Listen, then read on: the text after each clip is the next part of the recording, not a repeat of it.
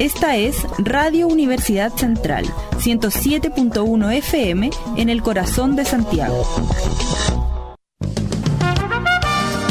Radio U Central 107.1 FM y radio.ucentral.cl presenta Resonar con vínculos, un espacio de diálogo inclusivo y enriquecedor que celebra la diversidad de voces y perspectivas de las personas mayores en relación con el envejecimiento.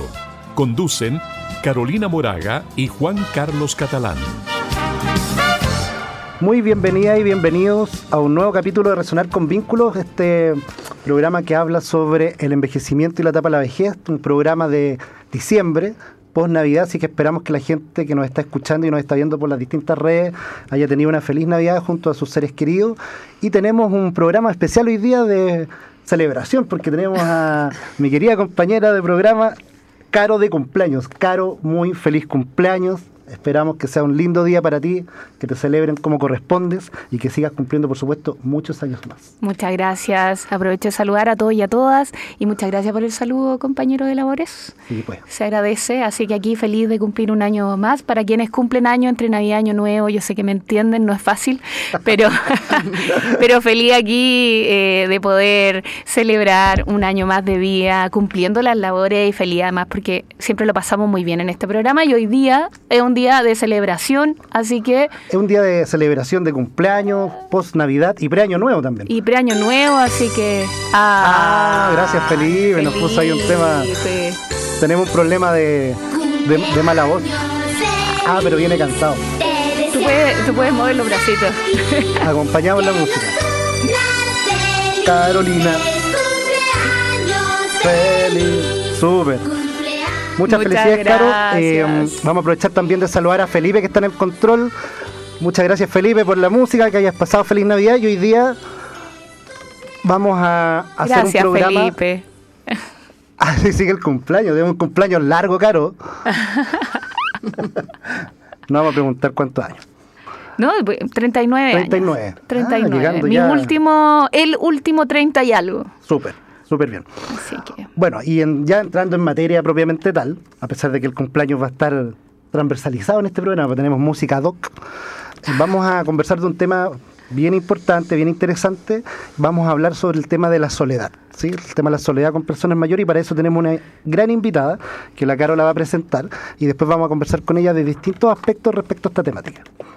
Bueno, hoy día nos acompaña Beatriz Urrutia Quirós. Ella es trabajadora social, diplomada en autonomía, dependencia, cuidados en la vejez de la Universidad Católica, es máster en valoración e intervención gerontológica y, y geriatría de la Universidad de La Coruña, miembro de la Sociedad de Geriatría y Gerontología de Chile y actualmente se desempeña como directora social de Fundación Ámanos. Bienvenida Beatriz a Resonar con Vínculo. Muchas gracias Carolina, gracias Juan Carlos y bueno, feliz cumpleaños Carolina. Muchas gracias. Contar ahí, comentar antes de entrar ahí a las preguntas que Beatriz ya nos ha apoyado en el Plan Nacional de Capacitación del programa Vínculos anteriormente, también con la temática de soledad, a pesar de que eh, Beatriz conoce y se ha profundizado en otras temáticas que tienen que ver con personas mayores, pero especialmente le pedimos que para este programa pudiéramos hablar de soledad. Y quizás en esa línea, Beatriz, preguntarnos inicialmente qué se entiende por, por soledad, cómo eso de alguna otra manera se puede vivir de una manera apropiada, cuando no es tan apropiado. Si podemos empezar con esa pregunta general. Perfecto, Juan Carlos. Bueno, quiero decir que está una fecha muy importante para hablar de mm. soledad, porque la soledad lamentablemente se exacerba en las personas mayores y en las personas en general en estas fechas de fiestas de fin de año, eso está estudiado. ¿ya? El sentimiento de soledad, porque la soledad tiene que ver mucho cómo nos sentimos en relación a no tener relaciones, em, en el fondo, eh, de apoyo, ¿cierto? Al encontrarse eh, solo, a veces eh, aislado, pero también tiene que ver con no sentirse escuchado muchas veces, no sentir que tienes el apoyo de otros. Entonces, la soledad tiene que ver mucho con un sentimiento, eh, es bien personal, por eso también hablamos de soledades, eh, y se diferencia del aislamiento social, que es como la soledad más objetiva, ¿no? que es el hecho de no contar con redes de apoyo, eh, personas que, no sé, de repente por el lugar donde viven geográficamente se encuentran más aislados. La soledad tiene que ver con cómo yo me siento en relación a eso. y muchas veces las personas mayores, aun cuando viven acompañados, se sienten solos. Porque hay personas mayores, imagínate, que viven em, en el mismo sitio a veces que un familiar, pero eh, tal vez en, en, un lugar, en una pieza aparte, ¿me entiendes? Eh, y no hay mayor diálogo, no eh, hay una invitación a conversar, a cenar juntos, por ejemplo y se sienten solos igual, aunque vivan en un mismo eh, lugar habitacional. Entonces yo diría que la soledad tiene que ver más con el sentimiento eh, y en estas fechas especialmente eh, hay mayor sentimiento de soledad en las personas mayores porque son fechas significativas donde uno quisiera compartir con la familia, se acuerda de los seres queridos, de los que ya partieron también. Y cuando no tienes esos vínculos, no tienes la posibilidad de compartir, obviamente te sientes más solo sola. Sí, que, mm, yo creo que es importante lo que señalas tú, Beatriz, esto de, del, focalizar en el, en el sentir, mm. porque finalmente no es algo que uno pueda ver desde afuera, esta cosa más objetiva que tú decías, sino centrarnos en cómo la persona vive ¿cierto? Esta relación con el entorno finalmente. Em, y desde allí, eh, tal como tú señalas, estas fechas nos dicen mucho. Bueno, la pandemia también no, nos puso este tema, ¿cierto? Absolutamente. Em, ¿qué, ¿Qué pasó con la pandemia? Porque este tema se empezó a hablar mucho más, yo diría, Llevamos un par de años ya, pero, pero la pandemia me da la sensación que levantó este tema y lo puso en la palestra y, hemos entendido que es también un problema hoy día. Claro. Bueno, la pandemia en todo el mundo obviamente eh, aisló a las personas con las medidas de distanciamiento social que tenían obviamente un, motivo sanitario, pero en especial afectó a las personas mayores, porque como fue el grupo que en un principio se vio que tenía más mortalidad, eh, en el fondo por protegerlos, ¿no? Se tomaron medidas de, aislamiento, de cuarentena, justamente a los mayores de 70. Primero eran los mayores de 80, después se rebajó la edad a 75, si no me equivoco. Entonces fueron las personas que pasaron más tiempo encerradas en sus casas y muchos solos o solas. En Chile más o menos 500.000 personas mayores viven en hogares unipersonales según la última CASEM. Entonces, imagínense todas esas personas totalmente solas, eh, muchas a veces con una situación eh, de dependencia eh, que no podían salir ni siquiera a hacer las compras, muchos que también no tenían cómo contactar a la familia. Eso iba a decir, además con algún con la brecha digital que también sabemos que existe. Exacto, entonces no tenían eh, cómo contactar, ¿cierto?, eh, a los seres queridos, que tal vez eso nos ayudó mucho a paliar la soledad a, los que tenemos más manejo de, de, las TICs, ¿no? que uno hablaba por videollamada, hacía reuniones por Zoom, pero muchas personas mayores no manejaban las tecnologías, si bien se incrementó incrementó el uso de las TICs gracias a la pandemia y hoy en día hay más personas mayores que saben usar las nuevas tecnologías porque se vieron de alguna manera enfrentados a esta situación y tenían que aprender sí o sí, pero no todos tienen el acceso, obviamente, eh, tanto por lo económico o por la ubicación geográfica donde se encuentran, en fin, a utilizar eh, celulares inteligentes, a tener acceso a una red de Wi-Fi, etcétera. Y esas personas mayores se vieron muy aisladas durante la pandemia y obviamente eh, creció esta sensación de soledad.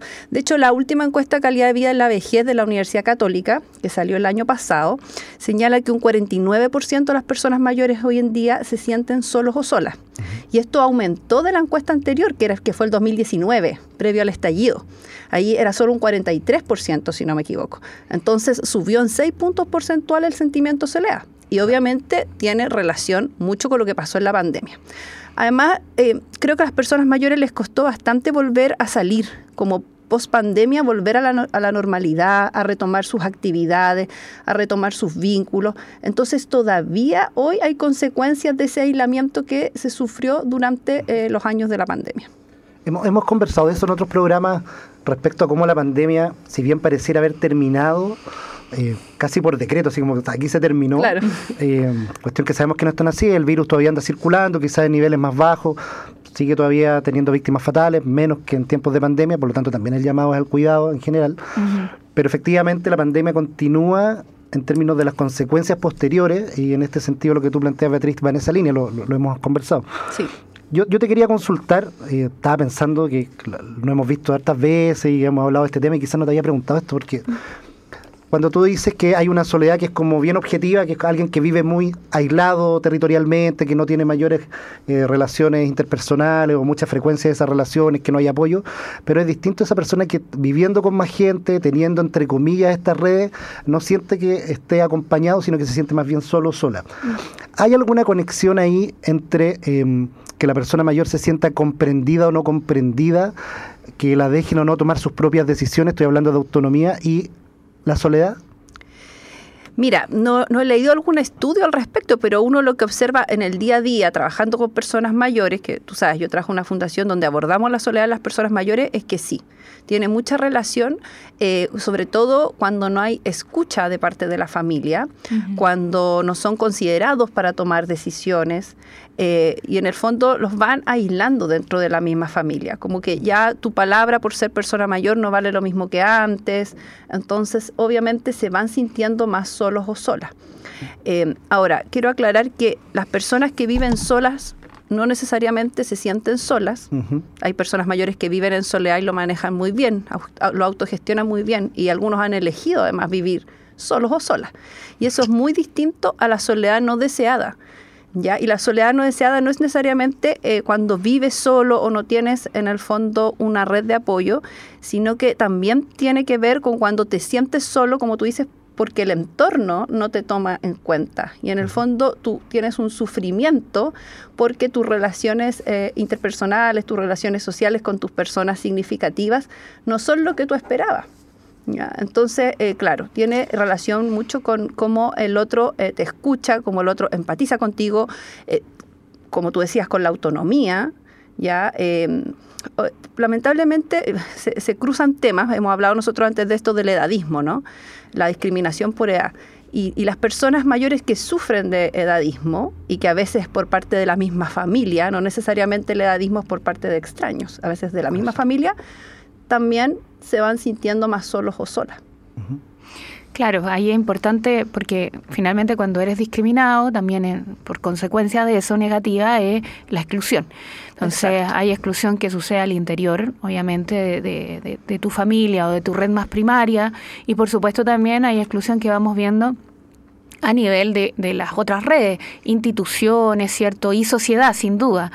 Em, es importante para, para quienes nos escuchan, esto de discriminar por edad no es algo que, que, sea solo responsabilidad nuestra, esto es algo social, cultural, que se va reproduciendo y un poco nosotros decimos, este programa busca también ir desmitificando eh, em, lo que es la vejez, quitar estos, estos como estereotipos más negativos asociados a la vejez y el envejecimiento y poder ir incorporando con conocimiento, ¿cierto?, cómo, cómo es esta etapa y, pero también cómo es el proceso de envejecer y de algún modo ir contribuyendo a, disminuir la exclusión. Yo digo esto siempre como recordando que, que para allá va la cosa.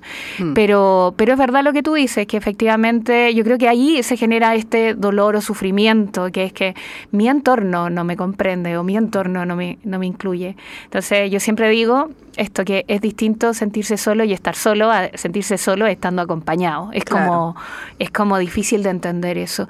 Eh, Beatriz, ¿por qué la soledad termina siendo un tema de preocupación en términos de salud? Mm, sí. Mira, la soledad eh, ya en varios países está siendo abordada como un tema de salud. Em, y por eso se han creado instituciones, ¿cierto?, públicas para, para en el fondo abordar este tema en Estados Unidos, en Japón, en Inglaterra, etcétera. Eh, porque se ve que tiene consecuencias para la salud mental de quien la sufre, ¿no? Eh, la soledad no solo eh, en el fondo afecta a las personas mayores, también afecta a otros grupos de la población pero sin duda tiene peores consecuencias en dos grupos de la población, sobre todo, que es el de los adolescentes, ¿cierto? Los y las adolescentes, y el de las personas mayores. Em, y se ha visto que la soledad aumenta los trastornos del ánimo, ya eh, hay mayor, en el fondo, posibilidad de que puedas caer en un trastorno de ansiedad o depresión por el hecho de sentirte solo. Y también eh, tiene consecuencias en la salud en general. Eh, hay mayor mortalidad en quienes sufren soledad. hay incluso mayores, hay estudios que dicen que hay mayores problemas cardíacos.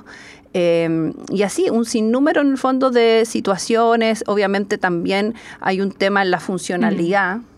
cuando tú, tú, te sientes solo, pero además te, aíslas, ¿no? Y sales menos de casa y empiezas a hacer menos actividades, también afecta la salud funcional. Entonces, en el fondo, la soledad eh, va eh, mermando de alguna manera la salud de las personas que, que la viven. Y por eso pasa a ser un tema, obviamente, de salud pública, sobre todo, obviamente, la salud mental. Eso también. Pero hay otros temas, por ejemplo, las personas mayores. Las personas mayores eh, que, que viven solos muchas veces no se alimentan bien. No comen bien porque eh, comer es algo súper social, ¿no? Exacto. Entonces, más en este lado del, más del en mundo, este lado digamos. Del mundo, ¿cierto? O sea, parte de la en los latinos y todo. Estoy pensando incluso en las celebraciones ahora, Navidad, es juntarse y comer y compartir algo. Las celebraciones las tenemos asociadas a la comida nosotros aquí en América Latina. El reunirse. El reunirse. Entonces, si tú estás solo, muchas veces como persona mayor, eh, no tienes la motivación ¿cierto? Para sentarte a comer solo. Entonces muchas personas mayores también empiezan a tener problemas nutricionales por el hecho de vivir solo.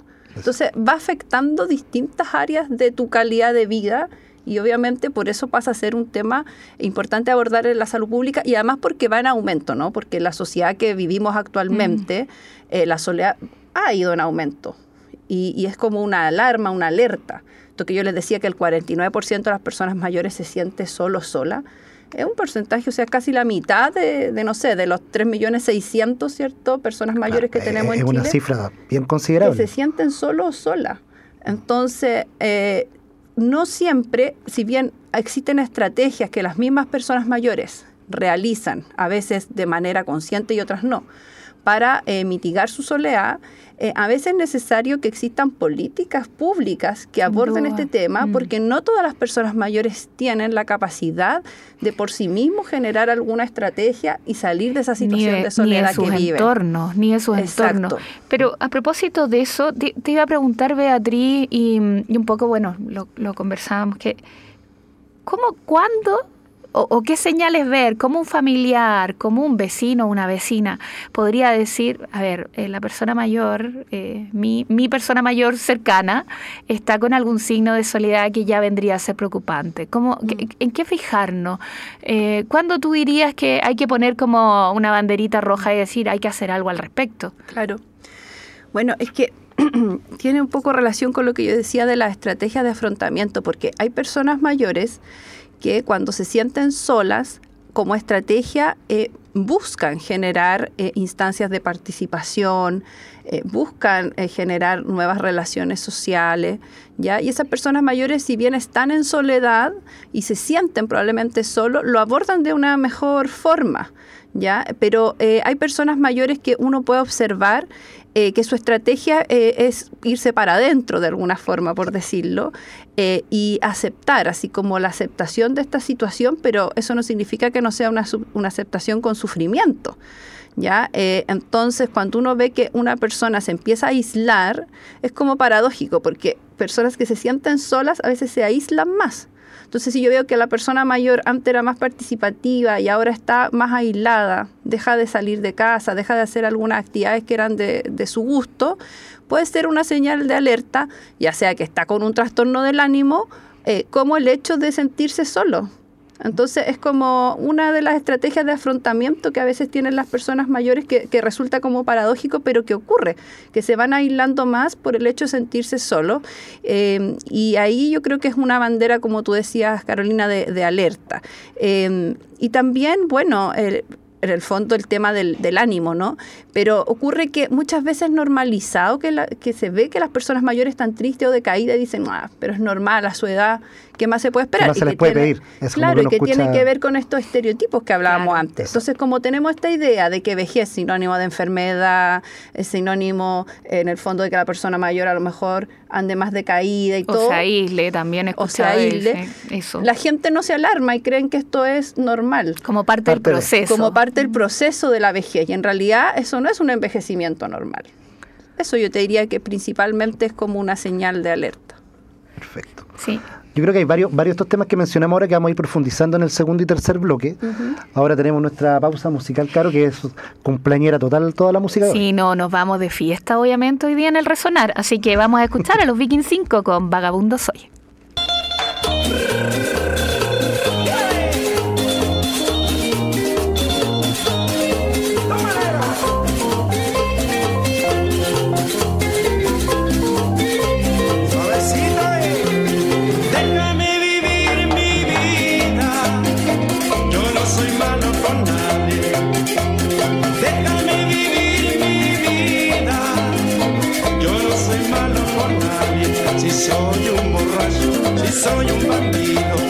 soy mujeriego, tal vez un perdido, yo vago en mi mundo, yo soy vagabundo. Mi vida a nadie le importa, ni el camino que llevo. Mi vida a nadie le importa, ni el camino que llevo. A nadie le pido, a nadie le debo, aunque no me crean, con todos te llevo mundo, yo soy vagabundo.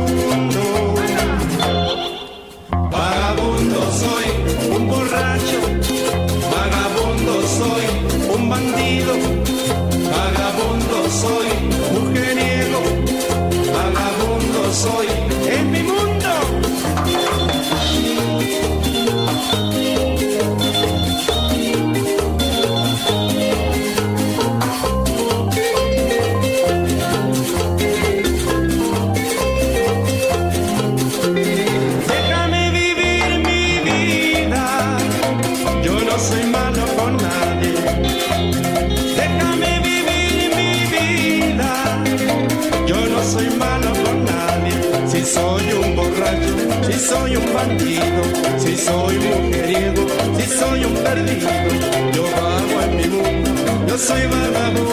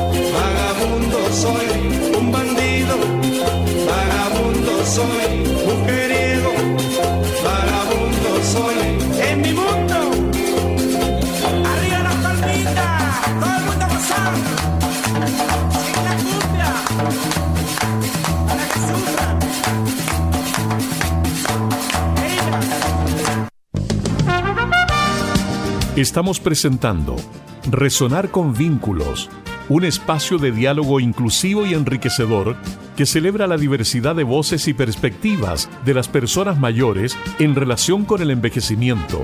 Conducen Carolina Moraga y Juan Carlos Catalán. Bueno, estamos de regreso en Resonar con Vínculos, estamos conversando sobre el tema soledad y personas mayores. Y tenemos el agrado de compartir con nuestra invitada Beatriz Urrutia que trabaja en Fundación Amanos, que es una fundación que entre otros temas, aborda la prevención de la soledad. Y estábamos abordando esta temática. Y quería preguntarte Beatriz, eh, me imagino yo que la soledad como experiencia no está determinada por una pura situación, no, no, no ocurre de un momento para otro, debe estar influenciado por distintas situaciones de vida.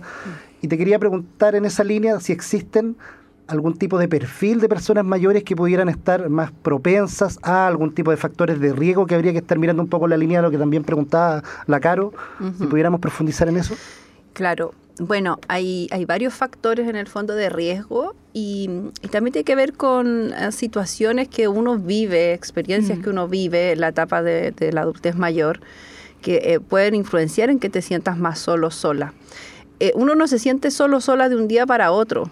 En el fondo es algo que va ocurriendo a través del tiempo. También ¿no? es un proceso, entonces. Yo creo que eso es súper importante también de mencionar, el, el Mm. tema de la temporalidad, ¿no? Exacto, exacto. No es que eh, yo ayer, no sé, dejé de reunirme tal vez con más amistades, porque por ejemplo puedo tener un problema funcional, ya no puedo salir de casa, en fin, y al otro día me sienta solo sola, sino que eh, va transcurriendo en el tiempo, ¿cierto? Eh, este cambio que ocurre en mi vida y que va afectando este sentimiento que yo tengo en relación al tener menos posibilidad de vincularme con otros. ¿ya? Eh, entonces, bueno, pero hay, hay varios factores. Por ejemplo, el estar pasando por un momento de duelo. La viudez, que es algo que ocurre mayormente, ¿cierto?, en esta etapa, obviamente puede afectar y que tú te sientas más solo sola. Se entiende que el duelo también es un proceso, tiene un tiempo, Eh, pero claro, hay duelos patológicos que duran más, ¿cierto?, de- del periodo que uno considera, entre comillas, normal. eh, y ahí las personas mayores muchas veces también se van, a, se van aislando también en esa situación. Eh, hay otras situaciones como el ser cuidador o cuidadora. Porque hoy en día muchas mujeres, sobre todo mayores, son cuidadoras, ya sea cuidadoras de su pareja, que puede tener alguna dependencia física o, o- o un problema Cognitivo, cognitivo, o también son eh, cuidadoras de hijos con discapacidad o cuidadoras de nietos y nietas. Eh, y quienes cuidan también van teniendo mucho menos tiempo de tener relaciones sociales y se van aislando y tienen sobrecarga del cuidado, la mayoría de los casos. Entonces, también es una situación eh, eh, como más de riesgo el ser cuidador o cuidadora de otro u otra, eh, ya sea persona con dependencia o no, pero en el fondo estar eh, eh, en esa labor de cuidar todos los días también te va aislando y eh, puede ser de riesgo a que te sientas más solo Mm. sola. Por otra parte está eh, el tema de la edad. Los mayores de 80 años eh, tienen más riesgo, porque obviamente después de los 80 hay más fragilidad. Y también las personas mayores eh, salen menos, tienen muchas veces más problemas de salud, que es otro factor de riesgo. Si tú tienes más problemas de salud, también es, eh, es más probable que te sientas solo sola. Eh, muchas personas se pasan mucho en los médicos, ¿cierto?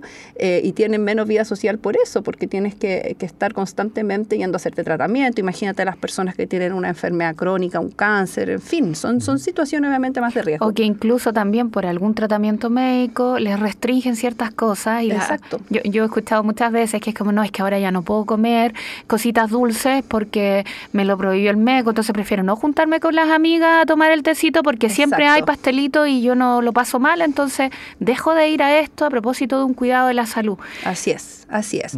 Y bueno, ser mujer también, eh, algo pasa con las mujeres que también es, como bien curioso, eh, porque las mujeres si bien eh, en general durante el ciclo, durante el curso de vida socializamos más, participamos más y generamos muchas más redes, ¿cierto?, de apoyo y, y sabemos más pedir ayuda que los varones, pero si nos toca estar solo, sola en la etapa de adultez mayor, o sea, sola, perdón, en este caso estoy hablando a mujeres, si nos toca estar solas, eh, nos afecta más que a los hombres. Tendrá que ver, así como hipótesis, que también al vivir más tiempo, que el hombre vive más tiempo con potencial soledad. Bueno, obvio, las mujeres vivimos más y, y en peores condiciones, Peores condiciones, sí. obviamente, tanto económicas, sociales, Educacionales. educacionales, funcionales. Entonces, también puede cruzarse con otras variables. Eh, pero yo creo que también eh, las mujeres siempre eh, ocupan mucho más tiempo eh, a ayudar a otros. Como el tema del otro. cuidado de los hijos. Entonces siempre hay mucho eso de- de- del vínculo con el otro. Y cuando pierdes ese vínculo, por distintos motivos, parece que te golpea más fuerte que al ser varón. ¿Ya? Entonces, eso a mí me llama mucho la atención. Eh, y bueno, y también está el tema, obviamente, eh, de los trastornos del ánimo, que ya lo habíamos mencionado. Si tú estás con una depresión, con un trastorno de ansiedad, obviamente es más complejo que estés en una situación de soledad. Y también eh, hay un tema eh, con el nivel educativo y el nivel socioeconómico, porque hay más riesgo para quienes tienen un peor nivel socioeconómico y quienes tienen menos nivel educativo. ¿Ya? En el fondo, las personas que tienen un mayor nivel educacional tienen mejores estrategias de afrontamiento, yo creo, para la situación de soledad. Y tienes como muchas más posibilidades también. Pues si tú tienes más educación, eh, no sé, eh, te puedes refugiar más en la lectura, eh, a lo mejor tienes más acceso a la cultura, a, a otras cosas que te van ayudando a salir también de esta situación de soledad. Quizás es, es importante aclarar, o a mí me gustaría aclarar, que todas estas situaciones o, o- o en algún caso condición que está planteando Beatriz, no es que porque yo tenga esa condición necesariamente me voy a sentir sola. No. Hay, hay una, hay una interacción probablemente de esas variables que generan que en algún momento pueda llegar a sentirme sola, porque también entiendo que esto puede ser estacional también, a lo mejor hay tiempos que me siento más Claro. sola o después otro tiempo no.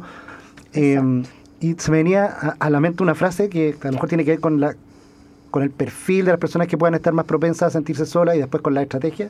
Esto como lo paso bien conmigo mismo o conmigo misma. Sí, yo, yo iba a decir Sí. que mm, nosotros en, en la lengua castellana tenemos una palabra, hablamos de soledad, pero en el inglés, y aquí mi pronunciación quizás no ande tan bien, pero se habla de loneliness Sí. y de solitude, que, que es distinto. O sea, yo puedo estar solo, pero como un tema de desarrollo personal, espiritual, más desde la mirada, desde la trascendencia también. Sí. Y eso sucede de manera individual, ¿cierto? Es como un crecimiento y un desarrollo personal. Exacto. Un poco en la línea de la paso bien estando conmigo. Me gusta, eh, yo he escuchado a mucha gente, me encanta estar solo, estar sola, eh, disfruto de estar en mi casa. En esta etapa la verdad es que me he podido dedicar a mis cosas. Pero ahí estamos hablando de una persona que también tiene un desarrollo personal interno por una historia de vida que ha podido también gestionar y desarrollar y por todos los recursos que tú señalas.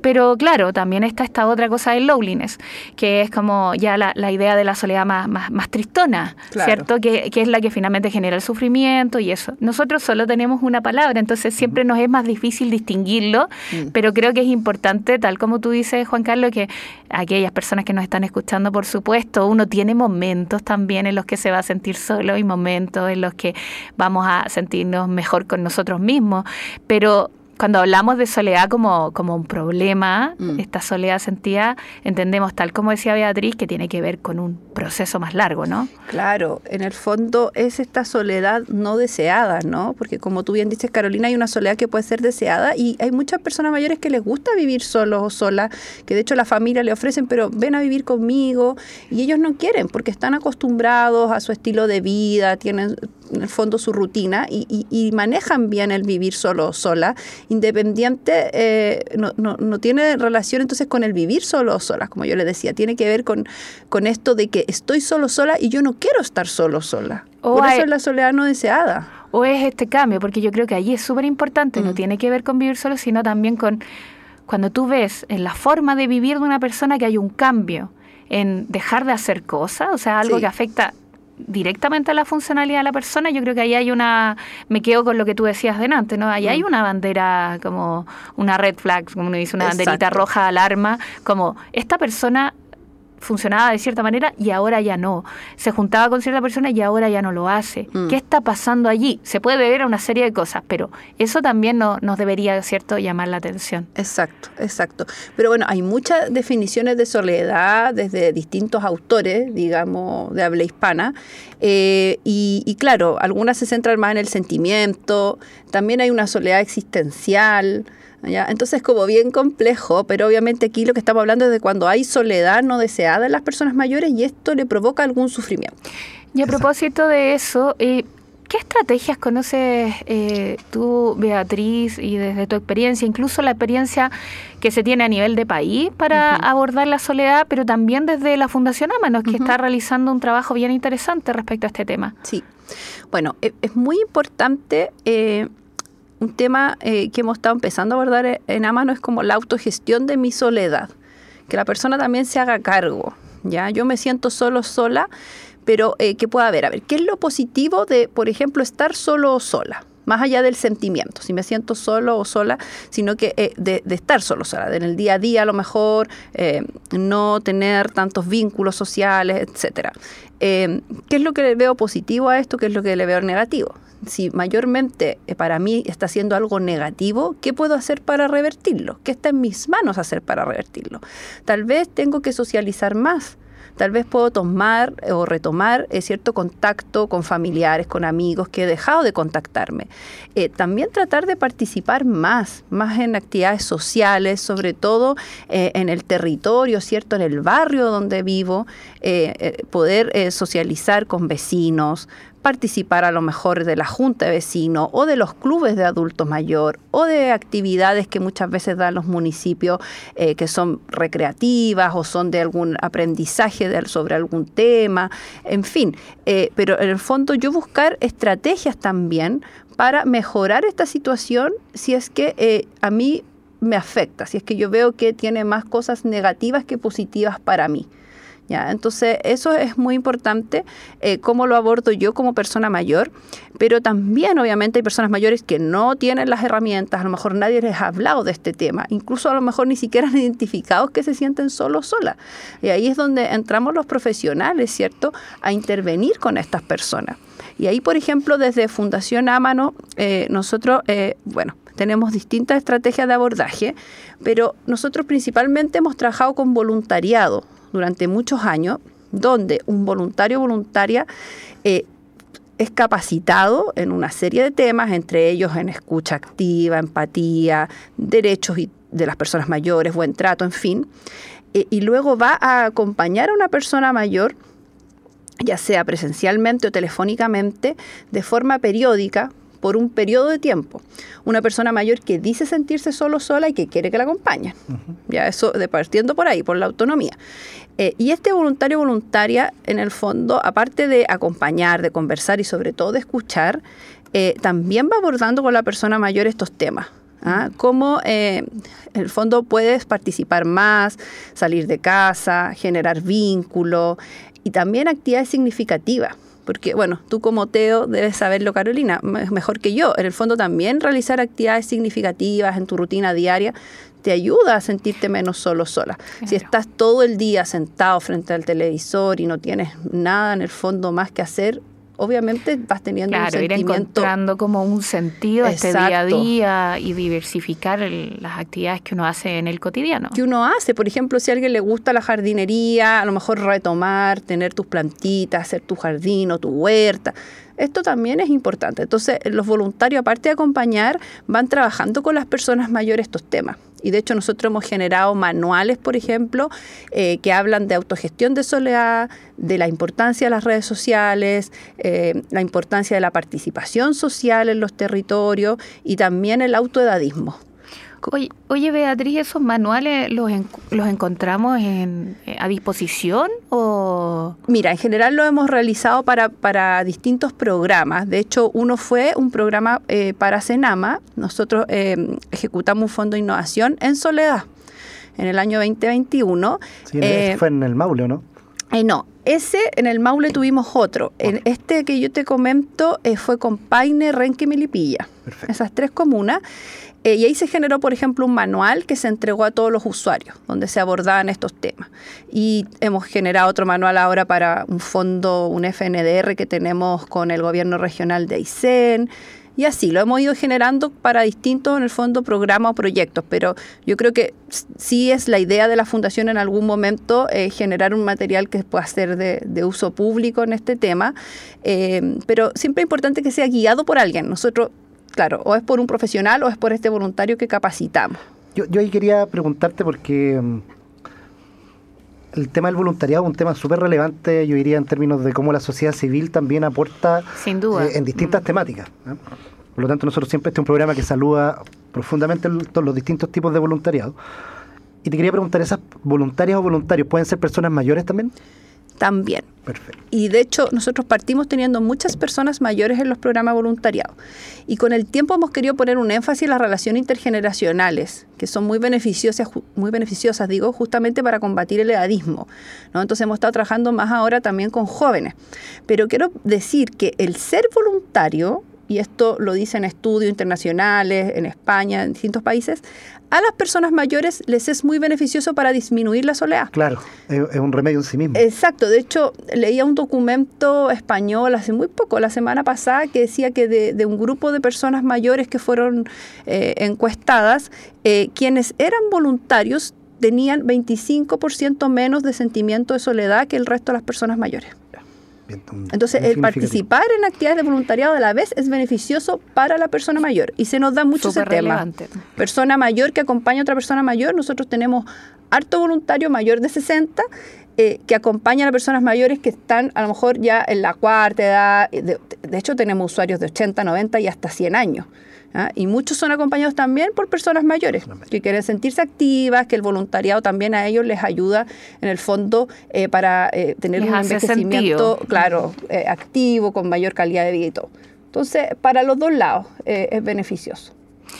Sí, no, nos va pillando la hora de la pausa musical, pero a la vuelta le vamos a preguntar a Beatriz cómo poder ser voluntario de Amanos, porque yo creo que resulta bien relevante para quienes estén interesados o interesadas sin duda.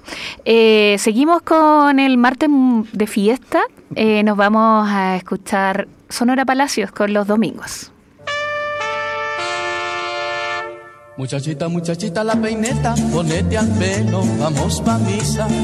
El pañuelo colorado no te pongas porque la iglesia se escandaliza. Un paseo después por la plaza para dar la vuelta el perro a ver qué pasa. Una que otra mirada va, mirada viene, mirada va. Una que otra mirada va, mirada viene, mirada va. Por eso te aconsejo que vayas a misa todos los domingos, todos los domingos. Pedirle a San Antonio que te mande un novio todos los domingos, todos los domingos. Por eso te aconsejo que vayas a misa todos los domingos, todos los domingos. Pedirle a San Antonio que te mande un novio todos los domingos, todos los domingos.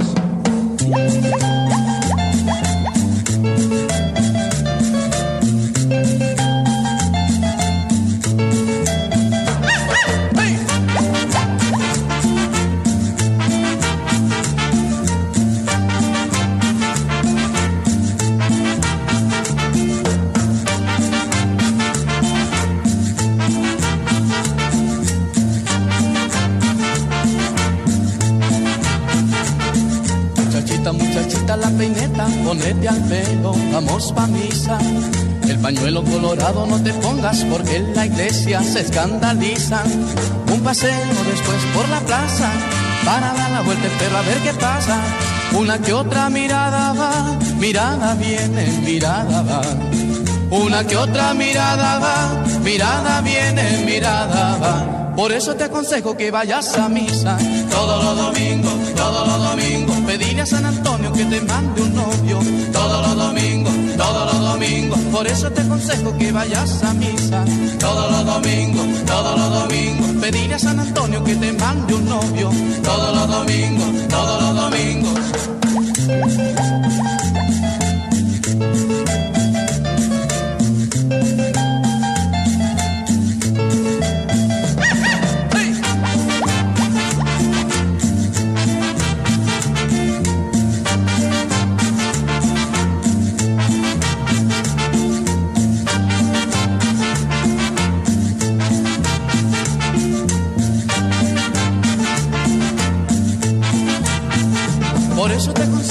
Vayas a misa todos los domingos, todos los domingos. Pedirle a San Antonio que te mande un novio todos los domingos, todos los domingos. Por eso te aconsejo que vayas a misa todos los domingos, todos los domingos. Pedirle a San Antonio que te mande un novio. Estamos presentando Resonar con Vínculos, un espacio de diálogo inclusivo y enriquecedor que celebra la diversidad de voces y perspectivas de las personas mayores en relación con el envejecimiento. Conducen Carolina Moraga y Juan Carlos Catalán. Regresamos de nuestra pausa musical con la Sonora Palacio. Eh, nosotros decíamos, bueno, esta canción la conocíamos como La Peineta, Pero popularmente. descubrimos que tenía otro nombre. Pero gracias a Resonar con Vínculo descubrimos que se llama Los Domingos. Así que usted en la casa hoy día sabe que esta canción que popularmente en la peineta se llama Los Domingos. Eh, bueno, estamos conversando nosotros acá en la 107.1 con Beatriz Urrutia. Ella es directora social de Fundación Amano y estamos hablando del tema de la soledad, esta soledad no deseada.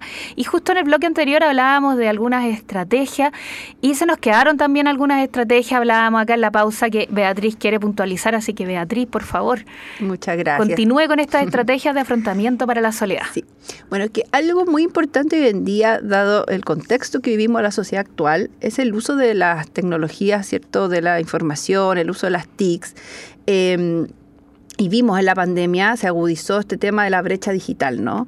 Eh, y es muy importante hoy día que también las personas mayores, si bien no todos, como yo decía, tienen el acceso a estas nuevas tecnologías, a veces por costos económicos o a veces por la ubicación geográfica donde están, pero quienes tienen esa posibilidad, eh, que en el fondo eh, puedan aprender el uso de estas TICs, también es algo importante. Muchas veces las personas mayores se limitan porque creen, por estas falsas creencias, y dicen, bueno, a esta edad ya no puedo aprender. Tienen esa creencia como que a cierta edad uno ya no puede aprender algo nuevo. Dicen, no, esto es muy difícil, a esta edad yo ya no aprendí, pero la verdad es que todos podemos seguir aprendiendo a lo largo de nuestra vida eh, y que se abran en el fondo a esa posibilidad de aprender el uso de las tecnologías de la información, de aprender a usar la videollamada de WhatsApp, en fin, les va a ayudar de alguna forma también a mitigar la soledad. Si bien no es lo mismo el interactuar cara a cara con alguien y no es lo mismo porque no hay un contacto físico, sí ayuda. De hecho, nosotros tenemos un programa en Amanos que es de acompañamiento telefónico, pero que tiene también su variante a quienes usan el celular inteligente, de que el voluntario habla por videollamada con la persona mayor. Y ya es distinto, porque en el fondo verle la cara al otro, los, gestos, no la gestualidad, también es diferente. O incluso uno puede mostrar dónde está, muestra su casa, tiene como otros componentes. Oye, hay gente que hasta ha compartido recetas y personas mayores que le dicen, mira, te voy a enseñar a hacer estas galletitas y poner el teléfono y les muestran a la voluntaria, mira cómo se hace la receta. Entonces, también el uso de las nuevas tecnologías eh, puede de alguna forma ayudar. ¿Ya? Si bien, como insisto, no es lo mismo que la interacción cara a cara y, en ese sentido es como un complemento, pero igual es importante que eh, las personas mayores busquen, ¿cierto?, posibilidades de participar, de socializar con otras personas. Y algo importante es el abordaje intergeneracional porque muchas veces las personas mayores tienden a participar en instancias con pares. Y muchos de los programas hoy en día que ofrecen los municipios, que ofrecen distintas instituciones, es para personas mayores exclusivamente. Entonces, paseos del adulto mayor, mm. eh, los clubes del adulto mayor, todo como muy entre pares. Pero también es importante que generen vínculos con personas de otras generaciones más jóvenes.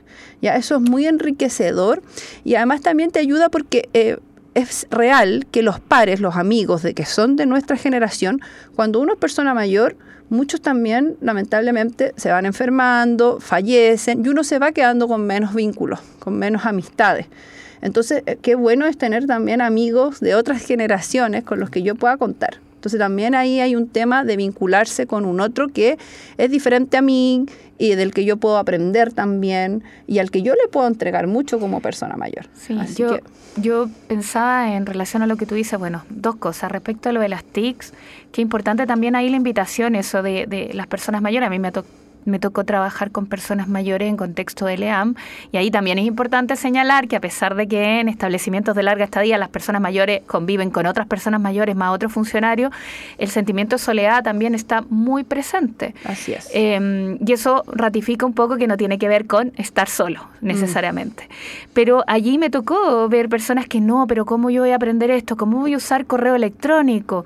¿O cómo yo voy a ocupar... Eh, las videollamadas. Y finalmente, eh, después de intentarlo, eh, buscar alguna forma más amena, el, beneficio era eh, la verdad es que superaba cualquier otra complicación, entonces las personas mayores terminaban diciendo, qué bueno que me insististe, qué bueno que lo hiciste. Y ahí hay que reconocer el trabajo que han hecho muchos municipios de también eh, facilitar el acceso a. Yo recuerdo que en pandemia estuve siguiendo algunas cosas desde municipios que hacían entrega de teléfonos inteligentes. Eh, medio algunos, o iPad también, no, iPad, ¿cómo se llama? Sí, iPad, sí, solo... Sí, como una tablet. Como una, las tablets, eso. Mm. Las tablets, eh, y que también generaron talleres, capacitaciones. Yo creo que allí hay algo bien interesante. Mm. Y lo otro que se me ocurre respecto a lo que tú dices es que qué importante es que todos a lo largo de nuestra vida cultivemos relaciones con personas de todas las edades.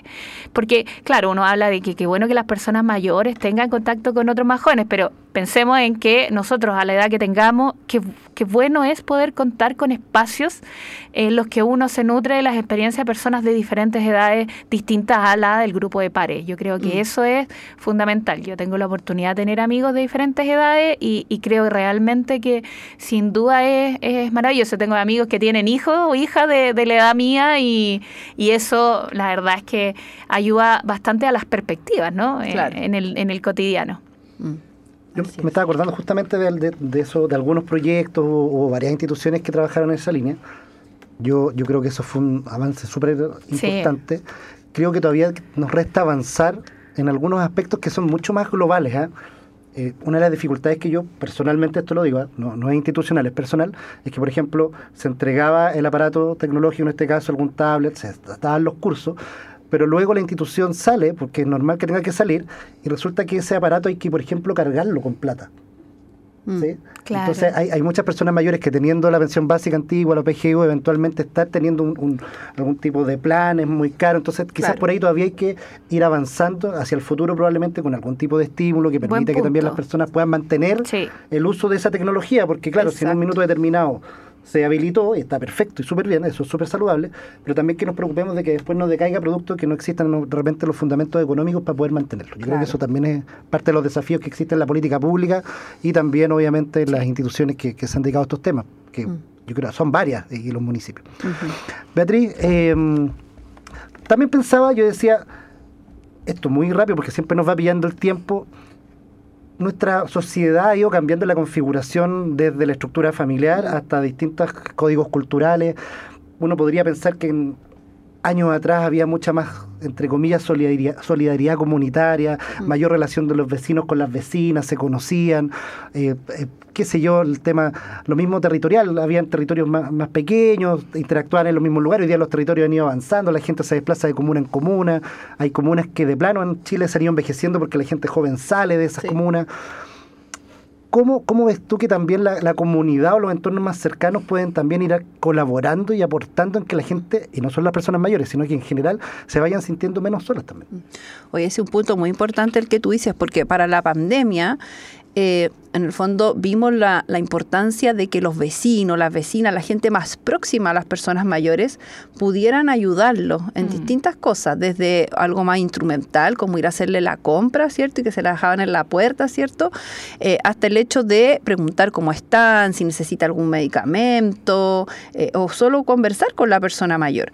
Eh, entonces, esto de tener como, como estos barrios eh, que te cuidan, ¿no? Que se ha hablado como de los barrios cuidadores, etcétera, eh, también es algo clave y central. Cuando pensamos en hacer estrategias de, abordaje de la soledad en personas mayores desde las distintas instituciones, es importante trabajarlo desde lo territorial, desde lo local y en el fondo las personas que están más cerca de- del adulto, de la adulta mayor. Porque el adulto mayor, tal vez su familia, como tú dices, puede que viva en una comuna súper lejana o incluso que vivan en otra ciudad. Por lo tanto, ¿quién tiene más cerca? A veces la señora del almacén, ¿me entiendes? Al, al vecino, eh, al señor del kiosco, y son con las personas que interactúan en el día a día. Entonces, qué importante hacer un trabajo comunitario para eh, abordar la soledad en las personas mayores. Eso yo creo que tú dices algo muy clave que desde las políticas sociales, desde las políticas públicas debería trabajarse en esa línea cuando hablamos de intervenir en soledad. Se Sí, le pone un nivel de complejidad mayor también, porque es distinto intervenir en el plano individual, Sí, en, en el, en- en- en el radio más cercano que podría ser la familia, lo significativo, y otra cosa en la comunidad. exacto. Pero, pero estamos de acuerdo que es algo que habría que ir avanzando hacia... Es hacia un allá. buen desafío al menos como, es un desafío. como sociedad. Es un desafío porque, bueno, cada día estamos en una sociedad obviamente mucho más individualista, pero también no todas las personas mayores tienen familias y cada día, bueno, las familias han cambiado, como tú decías, la estructura de la familia. Antes teníamos esta familia extensa con muchos primos, con, mu- ¿me entiendes? Ahora son esta familia nuclear, que muchas veces es un papá, una mamá y un hijo, eh, y otras veces no hay hijos, la tasa de natalidad ha disminuido. Entonces, cada vez más vamos a tener personas mayores que eh, eh, están en situación de soledad, pero que además no necesariamente tienen familia, porque muchos dicen, bueno, pero que la familia se haga cargo, que eh, se comunique con la familia, bueno, y cuando no hay familia. Entonces también nosotros como sociedad tenemos que tener un poco de responsabilidad social. Sí, como el eh, ser ciudadano y vivir exacto, en comunidad. vivir en comunidad. Mm. Sí, yo creo que allí pienso en, en la idea nuevamente del voluntariado, pero como uno también es voluntario, no porque pertenezca a una, una institución, sino como, en el fondo, más bien desde la idea de ciudadano responsable con conciencia de vida en comunidad, de, Exacto. de vida en grupo. Y a propósito de eso, que lo que dejé pendiente del bloque anterior, ¿cómo se puede ser voluntario de Amano? Que yo creo que es un tremendo ahí aporte que está haciendo la Fundación Amano. Claro. Mira, para ser voluntario o voluntaria, eh, lo que pueden hacer es entrar a nuestra web, que es www.amanos www.amanos.cl, y eh, hay un botoncito que dice quiero ser voluntario. Tú lo pinchas y aparece un formulario que se completa con todos los datos y ahí te contacta un profesional de la fundación para una entrevista, para ver tus motivaciones, por qué quieres ser voluntario o voluntaria, trabajar con personas mayores, etcétera. Y bueno, luego de eso hay todo un proceso de capacitación y cuando el voluntario o voluntaria haya terminado esa capacitación, eh, firma un compromiso un compromiso para acompañar por un periodo de tiempo a una persona mayor. Así que el que esté interesado o interesada principalmente a través de www.amanos.cl. Ahora, si alguien no se maneja las tecnologías, porque también tenemos personas mayores que son voluntarias y a veces no saben completar el formulario, pueden llamar por teléfono a la fundación. ¿Y se Eh, apoya? ¿Cómo? ¿Se apoya en el llenado de la documentación? Claro, y la, y la pueden eh, apoyar, sí. Y el teléfono es más 569 eh, 188 3366. Súper. Sí. Mira, estamos ya en la parte final, final, final. Eh, Beatriz, si quisieras tú entregarnos a- a las personas que nos están escuchando alguna última reflexión, alguna invitación final antes de nuestra nuestro cierre. Bueno, yo creo que la invitación eh, para los que estamos en, otro, en otras etapas, que todavía no llegamos al- a, la vejez, es prepararnos también para tener un- una buena vejez. Nosotros estamos envejeciendo cada día y también nos tenemos que hacer responsables de, este- de ese proceso y pensar cómo queremos vivir la vejez. Entonces, si no queremos llegar a una vejez en soledad, también podemos hacer algunas acciones preventivas desde las etapas anteriores. Entonces, preocuparnos, por ejemplo, de cultivar las relaciones interpersonales, los vínculos significativos, de buscar actividades significativas, hobbies que nos guste realizar. Eh, en fin, o sea, tenemos que irnos preparando también para llegar a esta etapa de la vejez en mejores condiciones y una de ellas tiene que ver muy importante con los vínculos con otros. ¿Ya? Ahora, para las personas mayores que se sienten solos, solas y que para ellos esto es un problema porque no están a gusto en esta situación, es pedir ayuda, eh, eh, abrirse la posibilidad, ¿cierto?, de pedir ayuda y también de, de- buscar cierto espacio de interacción con otro, de apuntarse a lo mejor a ese curso de la municipalidad que hace tiempo está como así mirando desde lejos y que no se atreve, atrévanse, atrévanse a hacer cosas nuevas, a generar vínculos con personas nuevas. Eh, bueno, también está Fundación Amano, que si se sienten solos, solas, pueden pedir que un voluntario los acompañe. Muchas personas se sienten solas y después de un periodo que están acompañados con este voluntario o voluntaria, ya no se sienten solas y egresan, dicen ya no necesito el acompañamiento del voluntario porque empiezan a autogestionar también su soledad. Entonces, eh, que busquen ayuda, que no se queden eh, en el fondo con esta sensación de, de- soledad, de tristeza, eh, sin hacer algo al respecto, porque no es normal sentirse triste, no es normal sentirse eh, solo y sufrir por esa soledad, así que, que busquen ayuda. Súper. Muchas gracias Beatriz, agradecemos tu participación, tu compartir tus conocimientos como siempre. Eh, Beatriz, que es directora social de Fundación Ámanos, así que dejó la invitación extendida a aquellas personas que quieran contactarse y llegamos al final, Caro, de este día, que es Llegamos un día muy final. importante porque es tu cumpleaños. Así es. Oye, les agradezco a todos eh, por su escucha atenta, a Beatriz por acompañarnos, a Juan Carlos por los saludos y nada, bueno, fieles nomás allí a, a seguir en conexión, esto es importante, resonar con vínculos, seguir vinculados entonces, desde la forma en la que usted quiera, incluso a la antigua, el telefonazo ayuda, la cartita también, así que eso, les envío un cariñoso saludo y nos vamos a, a seguir celebrando entonces. Última. Nos vamos con Tomo como rey, los que toman como rey. Salud.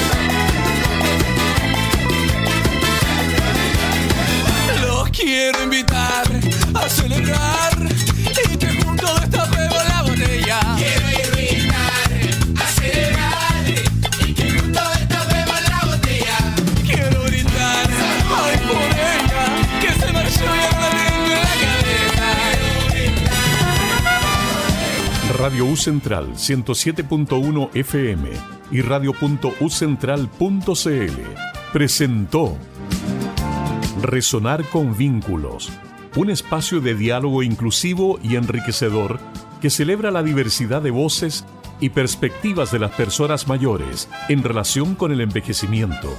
Hasta la próxima semana.